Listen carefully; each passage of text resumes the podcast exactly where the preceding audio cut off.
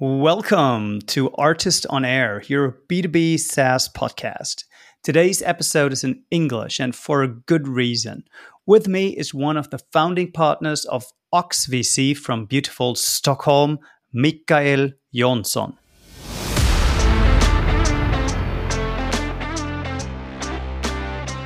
It's actually the case that for certain firms, certain partners will be failing, whereas the firm will be surviving. So it's important what partner you're talking to. And my general recommendation there obviously would be make sure you're talking to the most relevant partner for the type of company you're building. Mikael and I talked about a really good report that Mikael published. We did that in a way that you can get about 99% of the value of the report by just listening to this podcast. And we took an extra deep dive on the topics concerned with B2B SaaS. If you want to see all the data and all the details with your own eyes, then go to the artist website, select SaaS Knowledge from the menu, and download the State of B2B SaaS 2023 report. Mikael talks about where we came from, where we're at, and where B2B SaaS is going. I obviously try to understand his view on what the biggest challenges for founders are right now. So, we talked in more depth about which business models will benefit from the underlying megatrends around exponential data growth, the continued move to cloud applications, and a few more. And we took another deep dive on how to find the balance between growth and profitability. Who doesn't like that? So, no matter if you're listening to this audio only or if you're looking at Mikael's presentation. And enjoy the show with Oxx VC's Mikael Johnsson and with me, Jannis Bandorski.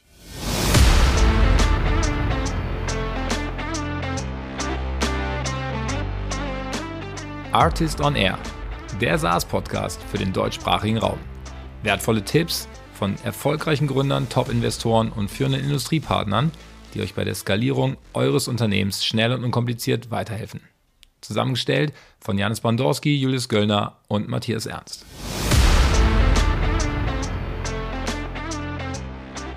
Hi, Mikael. Hi, Janis. Great to be with you today. It's a great honor to have you on the show. I have a very experienced venture investor with me today at Artist on Air because Mikael started investing in the tech venture world around 2000. That's been 24 years ago. So he's seen the bad, the good, and the ugly.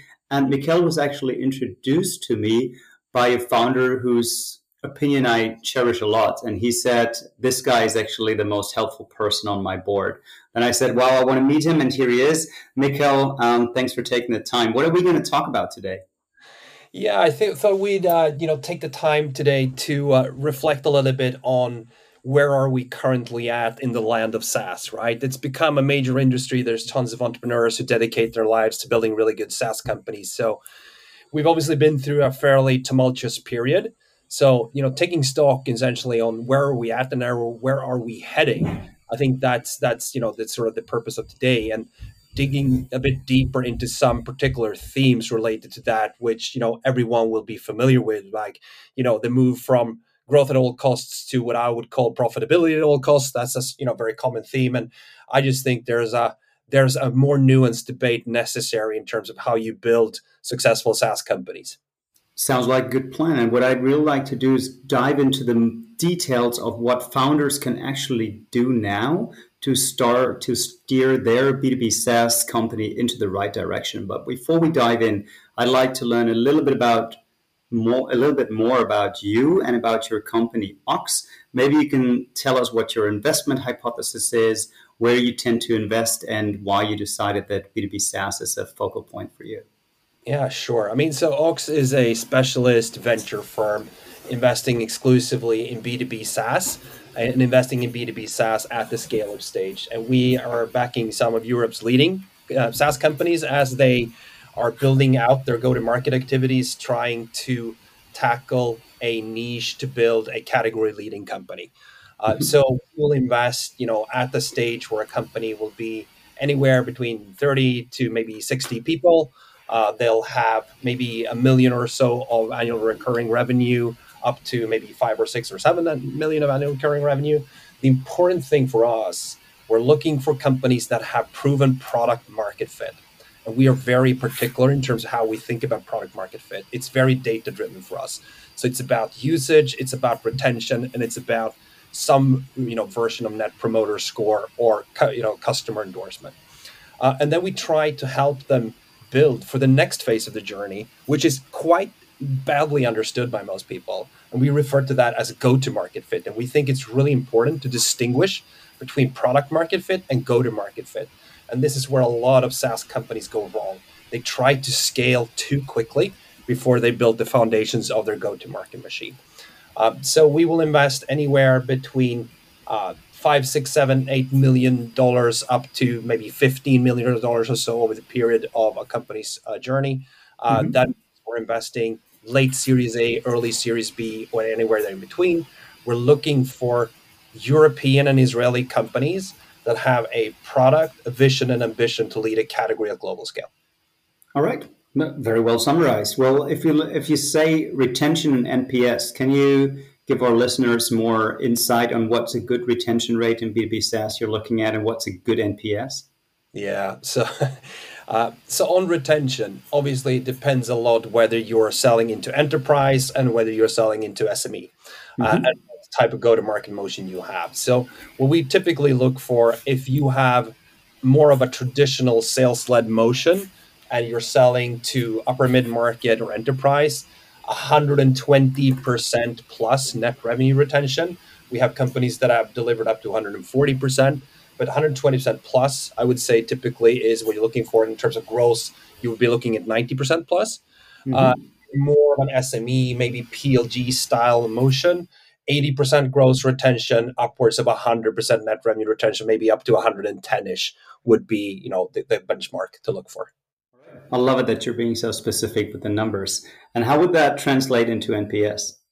Uh, good question. Uh, I don't actually know on top of my head where we would be looking for because usually at the stage we invest, it's a little too early for companies to actually follow the true NPS um, paradigm, if you like, mm-hmm. have different precursors that will lead up to a very positive NPS over time.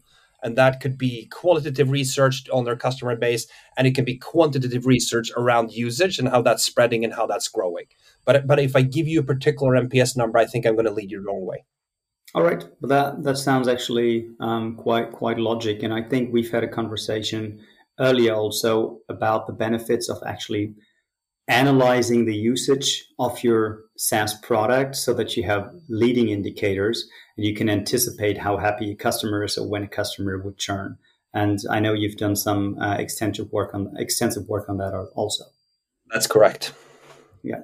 All right. So uh, we've understood your investment hypothesis. Maybe um, we can dive very briefly into the time around 2000. What made you become the founder of a VC fund. That you don't do that straight out of college normally, do you?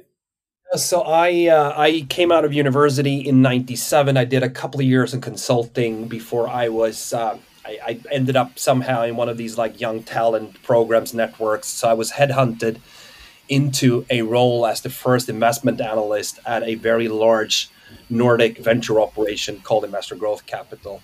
So I started there in 2000 as the first analyst. They were six partners. They'd been investing aggressively in 98 to 99. Wait, me now that's right. There was six partners in the firm, and they had they hired one analyst, and that was you. So you I, were... was the first.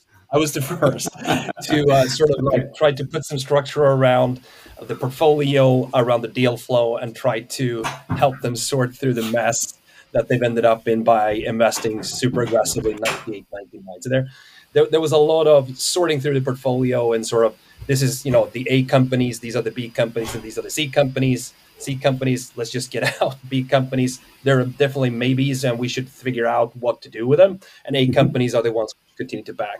And then there was just like an inundated with deal flow. There are just things coming left, right, and center. So sifting through business plans, trying to sort that this is something to look at. This is you know this is a definite no, etc. Right. So there was a lot of that, and I I started that in 2000. I then advanced through that organization uh, to to vice president partner level, uh, and I was there until 2012 when I decided mm-hmm. to move on uh, to uh, a UK firm called Amadeus Capital Partners. And from Amadeus Capital Partners, we then spun out Oxx in 2017. But it was really not a decision to become an investor. When I started in 2000, I was fascinated by a couple of things. First of all, uh, you know, the use how people used IT to transform businesses, doing business development and re-engineering of companies through the use of IT. I was mm-hmm. fascinated by that, and then that coincided with the dot com uh, evolution around 98, 99, and there were all these like fantastically fast growing small startups coming out left, right, and center. So I I said I have to figure this out because I couldn't for life understand, you know, how they were valuing these companies and what made up a successful company and what made up a, you know, a company that wasn't going to be as successful. So I decided that the best place to learn that was probably as an investor because you would get maximum exposure and you would develop pattern recognition. But my plan at the time was to do that for three years and then go out and run my own company. I, uh, I ended up doing this for a bit longer, but I am running my own company in sorts, right? Even if it's as an investor. Right. Okay. And you've um, you've sat down to elaborate um, quite extensively on the state, on the current state of B two B SaaS in Europe um, in the past few months, and um, you were kind enough to share your insights here.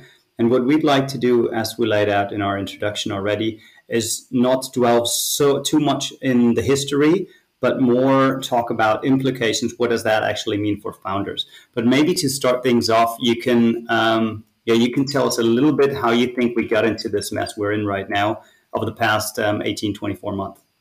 Yeah, I think you know everyone who is in SaaS and, and who is you know in this ecosystem trying to build a company, trying to sell product to customers, trying to raise funding from investors, trying to do M and A, or you know trying to take a company public have seen that it's you know it's it's been a fairly dramatic shift uh, in the market over the last 12 to 18 months right? So uh, you know inflation has become a really core theme. And with you know the precision i think inflation has been way more persistent than most people initially thought it would be. People thought it would abate relatively quickly as we came out of the, the covid lockdown and restrictions and how that impacted supply chains it's been more persistent. That means central banks have been aggressively pushing the interest rate weapon, right? So we're seeing an environment right now where interest rates are at a 15 year high and it looks like they're stabilizing around you know the three to five percent range or something like that which is you know for for the you know the, the young generation of company builders and people out there that's unprecedented and that's obviously spreading across to the economy and the overall activity stock market similarly, right? Many people have not seen a downcline in the stock market. I am on my fourth downturn right now, uh, but you know it had been on a steady 13 year tear until it started going downwards late 21 early 22 and obviously there was an overall adjustment in the market but particularly tech stocks and, and in particular saas you know went into a tailspin with you know the public market values dropping by an average of 60% per the Bessemer Cloud Index and many of the high profile companies that we're talking about dropping by 80 85% in market value so right. you know there's obviously a big sort of backdrop to where we are right now which has to do with the real economy and everything there uh, but but I think also another point to push on that is even if the real economy is currently in a funk, the actual business of selling software is actually not that badly impacted at an overall level, right? So if you look at various types of research from the likes of Gartner, I uh, tend to reference uh, a particular survey done by Morgan Stanley where they're looking at CIOs. They're expecting fully, and this is updated as of Q1, the, the market for enterprise software will grow by 3% this year.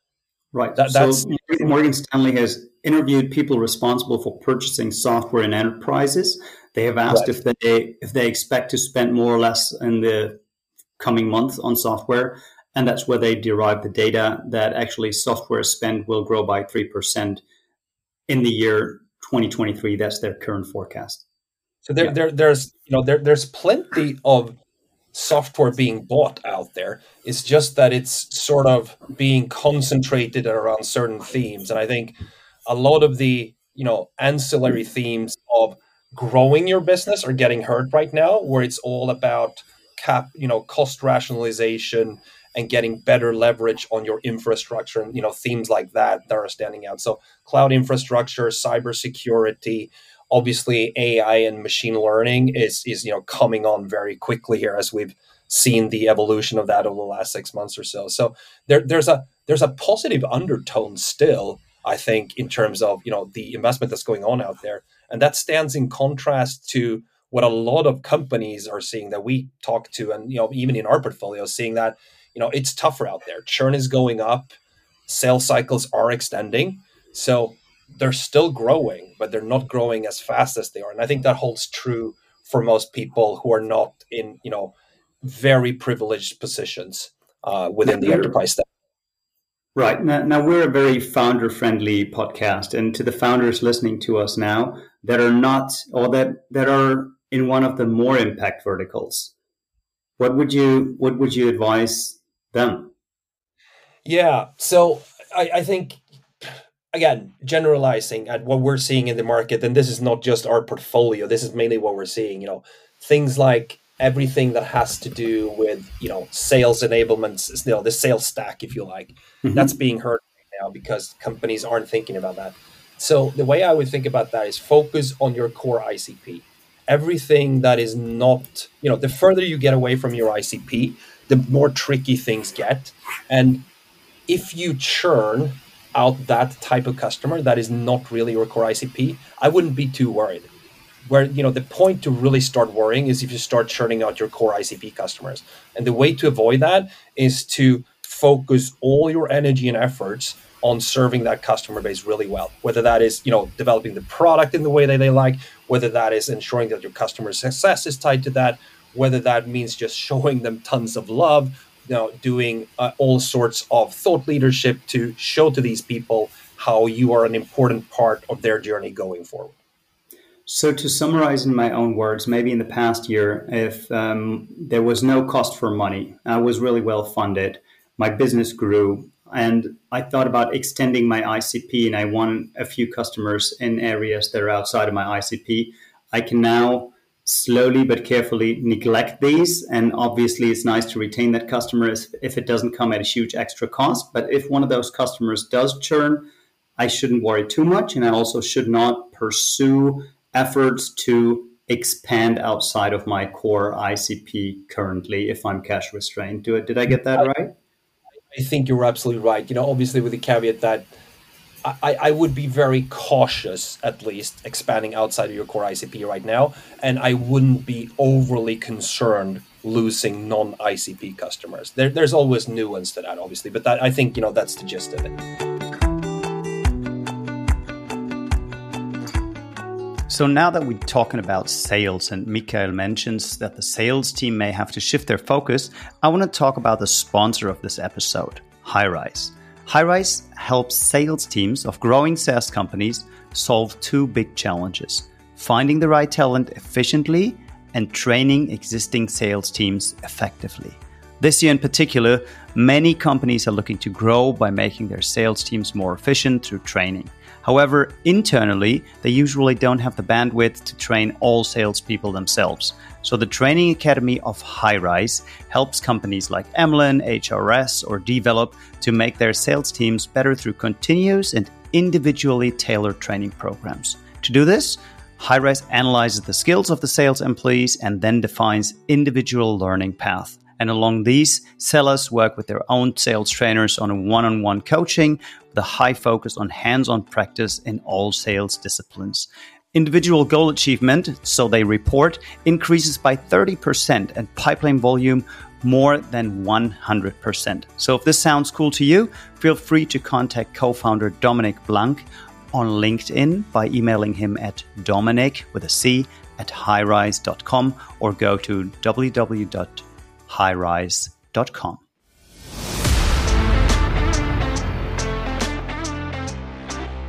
thanks for that um, that introduction. Now that we um, that we've covered the history, where we headed, What do you think?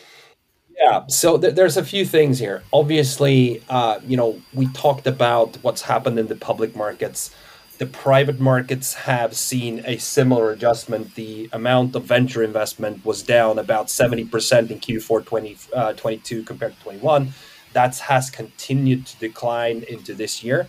So I think we're going to see way less funded companies. So there's going to be smaller funding rounds. There's going to be less companies that get funded. And there's going to be, unfortunately, a lot of companies that end up in trouble because of this, because they have not been built and they have troubles adjusting to getting to through to profitability.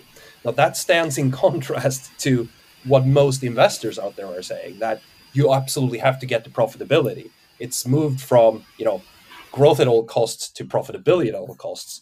And I think that sort of juxtaposition is really difficult for founders to navigate. And I do appreciate that and have every sympathy that, you know, as investors, we may sound like, you know, schizophrenic uh, psychotics, like, you know, one day saying you have to grow, grow, grow, it has to be triple, triple, double, double. And the next day you say you have to get profitability. Well, it's impossible. I built a company based on a certain prerequisite, and you know I've hired people to do certain things. You can't flip that overnight, right? So I think right. it's going to get increasingly uh, dealt with in the sense that you'll see companies that actually make it through to profitability. You'll see companies that won't make it through, and you'll see a third category of company that actually is going to be successful getting out of this. I think a lot of that is going to be down to how they focus and that they deliver really hardcore product for an ICP uh, and they can continue to get funded even if it's not at the amounts and, and funding rounds that we've seen over the last few years. So let's just assume, Mikkel, not this um, that this is has anything to do with reality, but let's just assume I know a couple dozen founders who ha- who are getting erratic calls from venture investors these days, saying exactly what you've just said. How am I having that conversation from a founder's perspective? and how can I get my VC to help me find the right strategy or see the strategy that I see apt through with me? Yeah, since we're dealing in the realm of the hypothetical here, let me provide you with a hypothetical. no, I, I think, like I said, I, I have every sympathy and I empathize with founders. It's it's it's like being caught between a rock and a hard place, right? And it's really hard to just you know turn your company around overnight again, I think it comes back to, you know, first and all, recognizing and admitting that we're in a different market. You have to evaluate your strategic alternatives. If you have sufficient capital to continue building aggressively, that's certainly one option. If you don't, and if you are dependent on your existing investors for your company's survival, I don't think there's any other way than cutting burn quite dramatically if that is what your investors are saying. Now, that might not be the long term optimal value creation strategy, but unfortunately, in the market we're currently at, you don't have a choice. So, having a conversation with your investors about how can we minimize the negative long term impact on cutting our burn rate right now I think is the right thing to do. We've certainly mm-hmm. had this discussion with our companies that, and it comes back to again, let's focus on what we know is at the core. Where are we most competitive? What product, what ICP, what use case, what vertical, what geography, what price point, what size of customer, etc. Getting that positioning nailed down really, really carefully, and then spending all your efforts there rather than you know, like we described before, in the era of free money, you could just like proliferate your ICP, your product, and do a little bit of everything. It's getting down to that real core. If you can have that conversation with your investors, uh, you know, at least, you know, if I'm your investor, I will definitely engage in that and I will be much more risk taking on things where I feel comfort that we have solid footing compared to things that are more speculative. Right. That's a very long answer, but hopefully that gives you some sort of direction. Yeah, but it's it's um, it certainly does, and it's not long enough because I have a follow-on question there. Um, so it it actually boils down to understanding my customer base really well and segmenting my customers really well by type of customer, by product usage, by vertical by geography, like you had just laid out. What are great resources I can use as a founder of frameworks, or um, where can I learn more about that as a founder to get this done right at my company? Yeah, you and um, oh, this is going to be massive self promotion here. So you know, I, I, apologize for this, but we actually are providing, you know, on our website, we we've launched what we call the Go to Market Fit Toolkit. A big part of that. This was not staged, but go ahead, promote it. I love I love the resources. If they're great, we're, we're happy to link out to them on our SaaS, SaaS knowledge database it's a big part of that whole framework is actually going through exactly this type of exercise because we do think that is something even in a buoyant market this is something you should do if you want to build the proper foundation for building a really large company at scale right? So you know you could go there you could find all sorts of ideas for how to analyze your customer base and what are the relevant metrics for doing that. Um, you know just just read up just read up. There are so many industry resources on SaaS right now, whether that's through artists, whether that's through other types of SaaS networks, uh, whether that's through you know popular blog posts, or whether that's through some of the largest investors that are actively investing in this space. There's a plethora of resources out there, and they're available. All right, we're, we're definitely going to um, link out to that um, go-to-market kit, and we're also going to share with our audience. Um, a deck where you've prepared your outlook on SaaS really well. And there's actually one slide in there that um, really stood out to me. I think you know which one I'm referring to. Um, our friends at SaaSiest from SaaS Nordics actually talked to startup founders, and 90% of them said they plan to be profitable within two years. Now, that's a great plan to have, as Mike Tyson said, until you get punched in the face. So how do you how do you look at this number? Ninety percent of startups plan to be profitable within the next two years. Is that a realistic ambition? And what actually um, what actually drives that? And what can I, as a founder, do to become profitable or to navigate the space between becoming profitable at all cost and also maybe choosing the growth route in spite of all the headwinds that I'm facing now? Billion dollar question, right? So, you know, I think you, you know, just to take a step back, you mentioned it here already, like the profitability at all costs. The paradigm used to be growth at all costs because money is free, just grow, grow, grow, grow. Right now, money is super expensive. So we've flipped that, you know, pendulum has swung 180 degrees to profitability at all costs. That doesn't make sense. You want to build a leading product to lead a category at global scale. If you try to build that at the very, you know, it, it might work to be a bootstrap company building that up to 10 million of ARR and then you accelerate, right? But if you're in a competitive market, as most of SaaS tends to be, and if you have global ambitions, you can bet there are 10, 20, 30 other companies with a very similar idea. And if you don't capitalize on it, someone else will.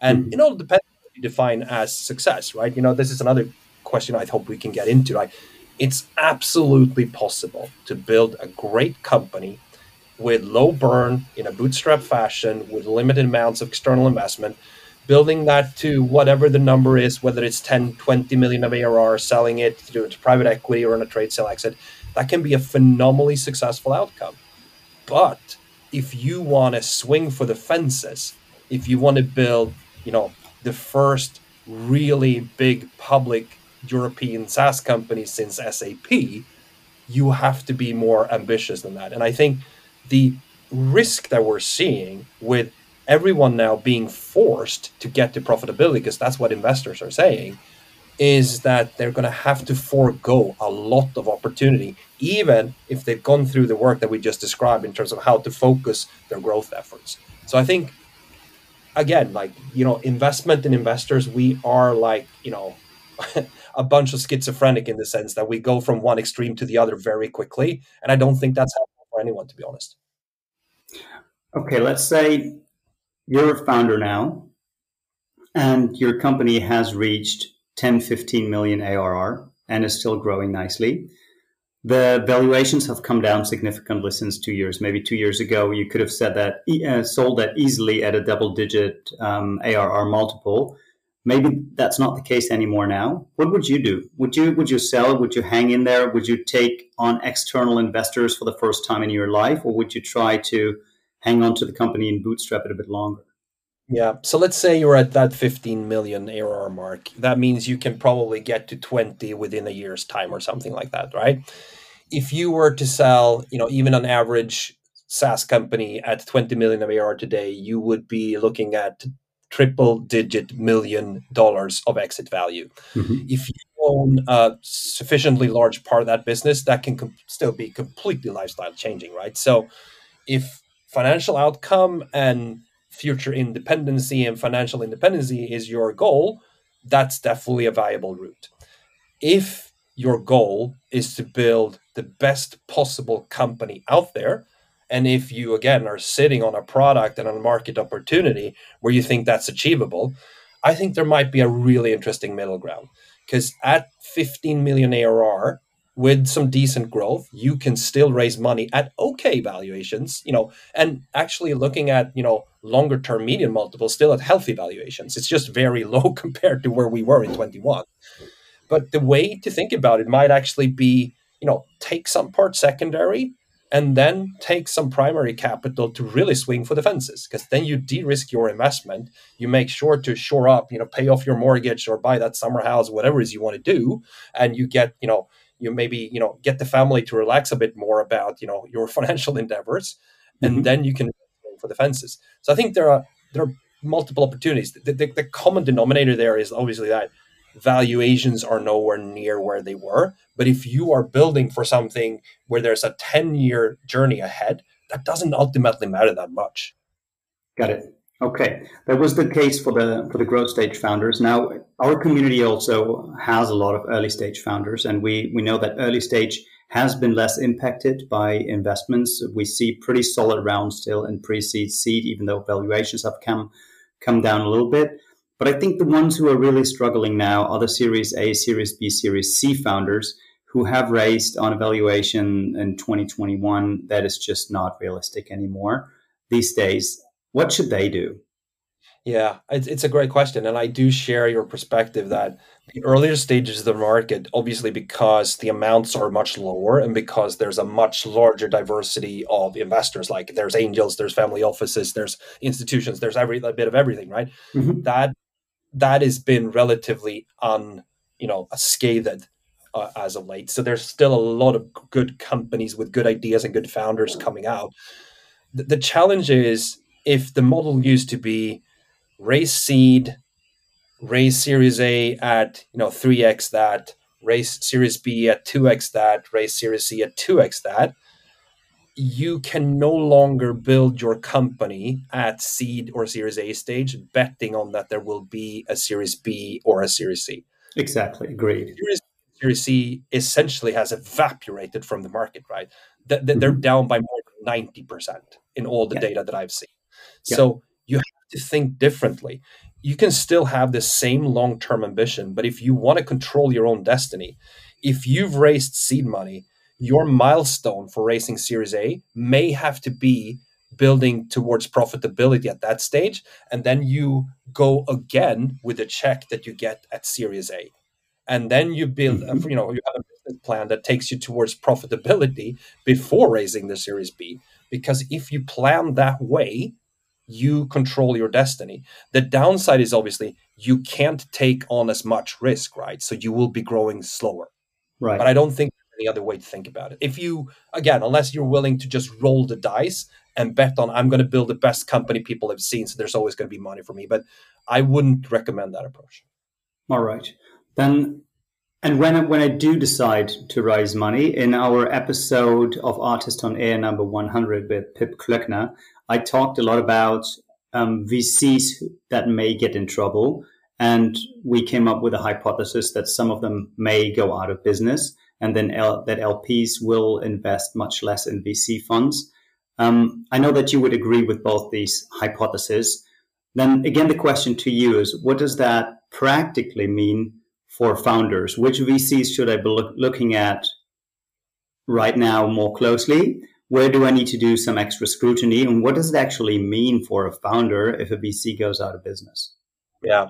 If, if I can answer that question just by taking a step back first, like, so when I started investing in 2000, it, it was absolute bonanza. It was the heyday of the dot com boom. And like, there, there was so much activity. There were so many firms. Like in Sweden alone, there were 200 firms, you know, qualified as venture capital firms active in technology early stage investing in the year 2000. 200. Okay. Doesn't 200. mean they were all Swedish, like they, they may have been, you know, foreign, but they were active in the Swedish market. In 2003, that number was less than 20. Wow. 90% so just, out of business or when exited Sweden. It, just to put that in perspective, 90% had left the market in the three years during that correction. I don't necessarily think we're in for as rough a ride now because venture capital is a much more established asset class you have a number of firms that have you know a trajectory of having been successful over a longer period of time but i do think you're going to see a massive shakeout the people who are in trouble are first time funds who are you know have raised their first fund may not have gotten to institutional scale yet they're still considered emerging managers they don't have a track record because they haven't been able to build their portfolio long enough for realizing successful exits trying to raise another fund in this market with that track record is impossible. Yeah. There's maybe yeah. one in a hundred that would succeed in that. So right. that's you know that's the first place to look for the firms that will get into trouble. First time funds that uh, you know haven't realized any strong exits yet. I think the second part is so looking at firms. If they can't if they can't raise another fund, they still have the they're still getting the management fees from fund one. So, so th- this this is an interesting you know thing that happens in the venture capital market. Th- firms don't go out of business overnight. Mm-hmm. What happens is they, they gradually slow, you know fade off into oblivion because there is this long term uh, agreement between the investors in the fund and the manager of the venture capital fund that the investment period is a number of years and then the fund has a certain lifetime. So you can have one or maybe two partners continuing to manage a portfolio for an extended period of time. It could be five, six, seven years, right? But they're not going to be able to do any new investments and they're going to be very difficult for them to support their existing portfolio companies. Right. Um, and what are, the, what are, so if I'm, if I, as a founder, if a fund has invested into my company, how do I find out if they're in a situation like that? And what's the optimal, what's the optimal behavior for me as a founder? So that you you should you know, and this this is actually a broader answer. Every founder that takes money from a venture capital investor should do similar due diligence to what the investor is doing on his company. There's way too little of that going on. Founders are way too accepting of what people like myself and other people are saying, and they just take it at face value you should diligence your investors. You should look at their track record. What companies are they involved in? What you know success stories have they been involved in? Where are they on in their fund right now? Where are they in fundraising? Um, how are they you know thinking about building out their team, etc. And all those things are indicate you know they're they're clear indicators of whether this is a firm that's there for the long run or not. Uh, so similarly, if you are talking to a big name investor, uh, th- there's there's big name investors that are in trouble as well because mm-hmm. they have way overcommitted to certain pockets of the market, whether that is crypto, whether that is you know something else. You need to be fairly sophisticated, and it's actually the case that for certain firms, certain partners will be failing, whereas the firm will be surviving. So it's important what partner you're talking to. And my general recommendation there obviously would be make sure you're talking to the most relevant partner for the type of company you're building. So if you're building a company in the data analytics space, talk to someone who has perspective and background in the data analytics space. Right. That, that's the type of thing that has to go on. The other thing I would say about the firms that are in trouble in general I think are niche firms. So this is actually, you know, talking against a firm like Oxx because we're super niche and we're only doing B2B SaaS. Luckily, I was going to say that. I'm glad you said that now. yeah, yeah, luckily, myself and Richard, my co-founder, have 20, 25 years experience in doing what we're doing. But there have been so many firms started around whether it's fintech, whether it's sustainability tech, whether it's X, Y, and Z, right? Whether it's food tech, whatever have you. I think a lot of these niche firms are going to struggle because what happens in every market correction is if you are over allocated one of these verticals or spaces, usually that is a massive risk. Except if you're hitting that one vertical that goes through the roof. So well, you're a higher risk profile, but also a higher return profile if, if things go well. that's the high beta strategy, right? So like, yeah, it, it works both ways, hundred percent. So okay. if, you know, if Bitcoin goes to a billion tomorrow, you know, there'll be a lot of rich people. All right. And then in your um, in your outlook, you've also talked about um, a regression to the mean kind of theme that we'll also see valuations um, coming back down. So, as a founder, what does that what does that actually mean for us, and what does that mean for maybe maybe we start with that question, and then the next question would be, what does that mean for venture capital firms being able to raise new funds from from LPs? Because I mean this regression to the mean is not a new concept. So why are LPs not more patient and why are they getting nervous now? Yeah. Okay. So let's let's start with the first question. Let's start with you know the founders here. Oh, let's always start with founders. founders come first. Uh, so, so looking at valuation multiples, if if you look at you know historic means, when we think about investing in a company, we don't particularly care about what multiple are we paying on today's ARR. We think about this company in a five to 10 year trajectory, looking at what do we think they can achieve, and then apply the long term median ARR multiple to that, that exit to see what could that company be worth. And then we just calculate backwards to get to a price we can pay today. I think the key thing here, the ARR multiple you plug in at exit is going to be the long term median multiple the long-term median multiple for successful SaaS companies through M&A is 5 to 10x. And that's a big average, difference. If it's five, if you, if you plug five or ten into your model, it's going to make a big difference, right? So, which one do you use, Mike, Mikael? So we typically do three different cases. We do a base case, we do an upside case, we do a downside case. Base case, we would probably look at something like six to eight X. Upside case, maybe nine to 10. Downside case, four to five. And then we probability adjust these based on due diligence findings that we have. Right. Okay. Something like that.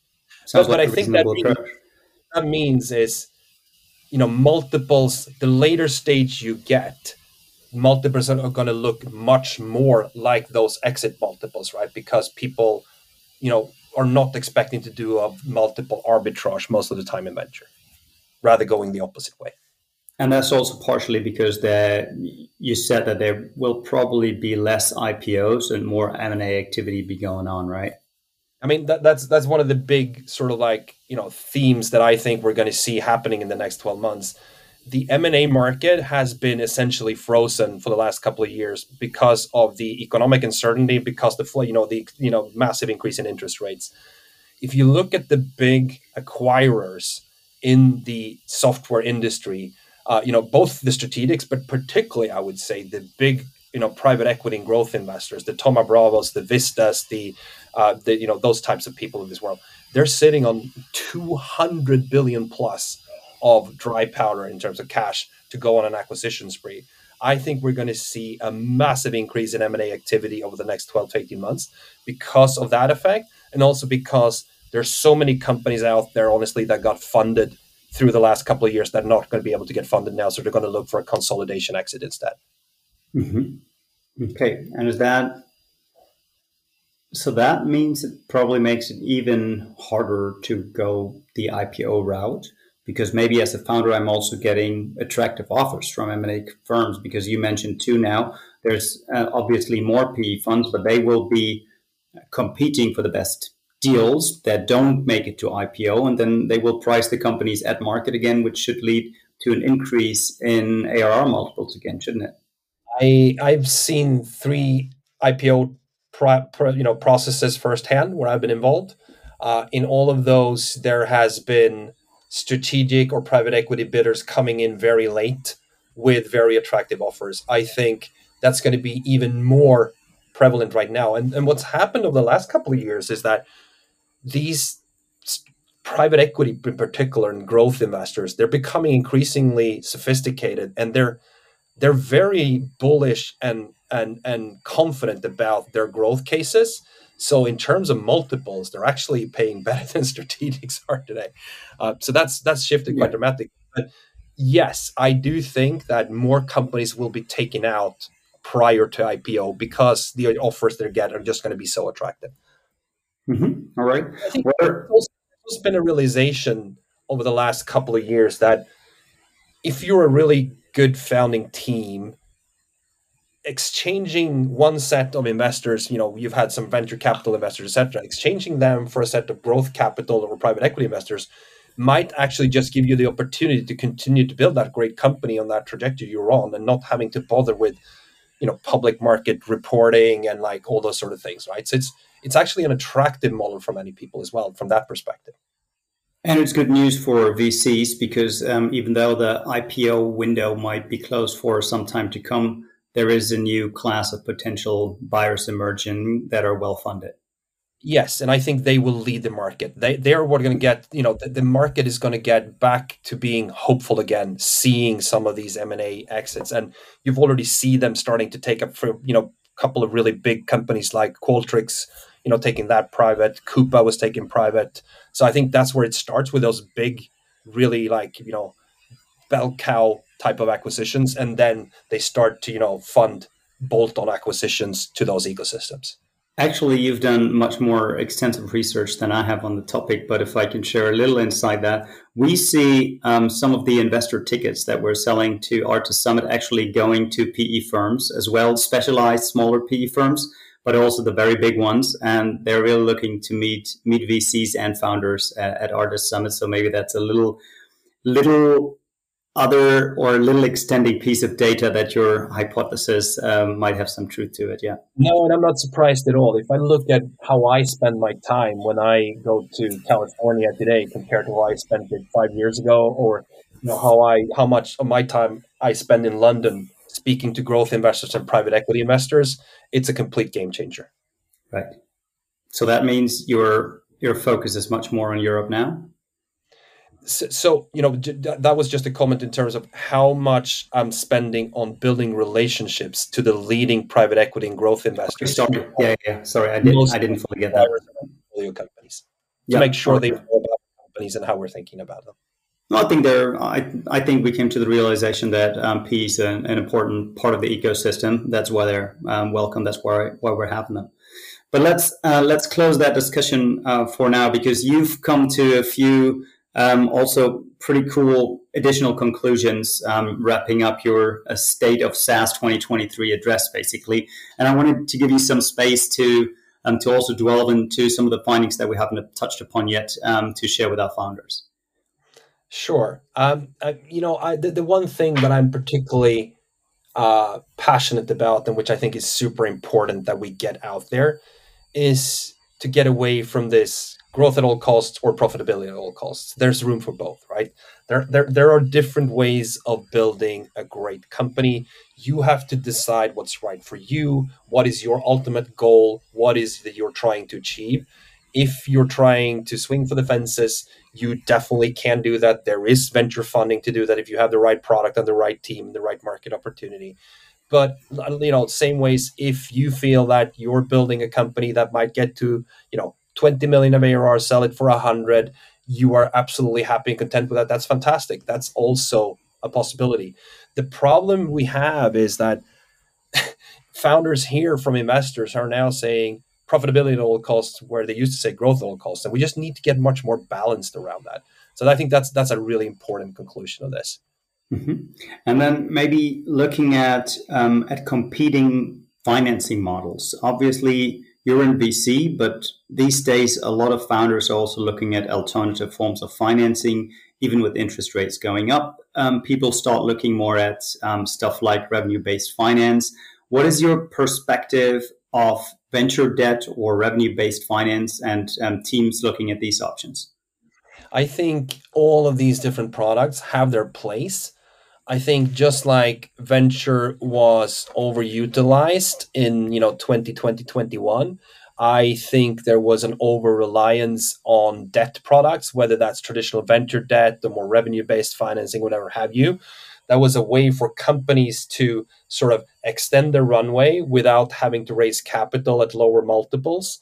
Uh, mm-hmm. I do think, unfortunately, that's going to create quite some commotion in that ecosystem, as you know, all this debt is not going to be served properly. But I definitely think there's a place for everything. And it, again, if you're building that company with you know close to profitability, 30, 40 percent growth, revenue based finance might be the perfect solution for you, right? You know, venture capital might be way too cost costly for that. If you want to aggressively build your product and your go to market to win at the global stage, revenue based financing is not going to be enough. There's no way. All right. Then I have um, not no more questions on the topic, but I do have two more questions for you, Michael. The first one is if founders or other investors don't want to wait until the 12th of October to meet you in Berlin at the Artist Summit, how can they stay in touch or how can they get in touch with you? They can always ping me on LinkedIn. I try to be as active as I possibly can, and I, you know, always answer eventually. it might take a while, but that's an easy way. Uh, you can also reach us, uh, you know, through through the Oxx website and engage with the content we have there. And obviously, uh, you know, through people like yourself, I'm very happy to take introductions from relevant people in the ecosystem. And I'm more than happy to intro you guys to Mikael if you found the conversation inspiring and uh, want to follow up on one of the topics that we've touched upon today. And certainly we'll also link your LinkedIn profile in the show notes of this podcast.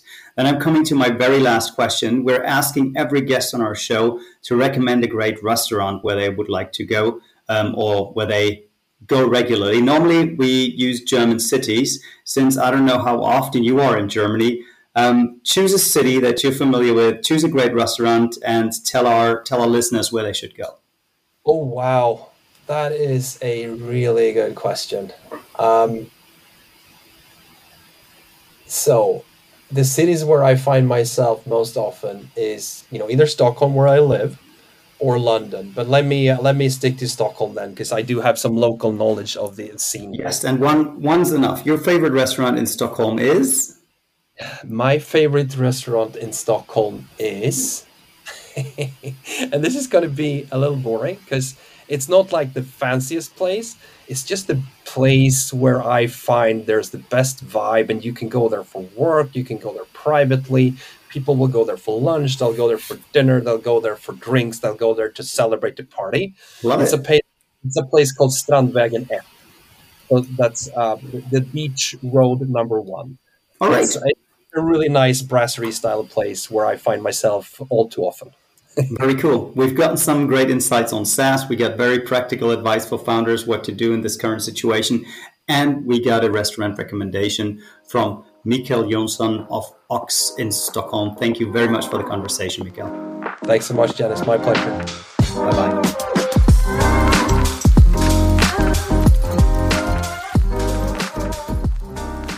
That was Mikael's view on the state of SaaS. You will have the opportunity to meet Mikael in person at Artist Summit in October or follow up with him on LinkedIn. I'll see you there. Bye bye. Peace.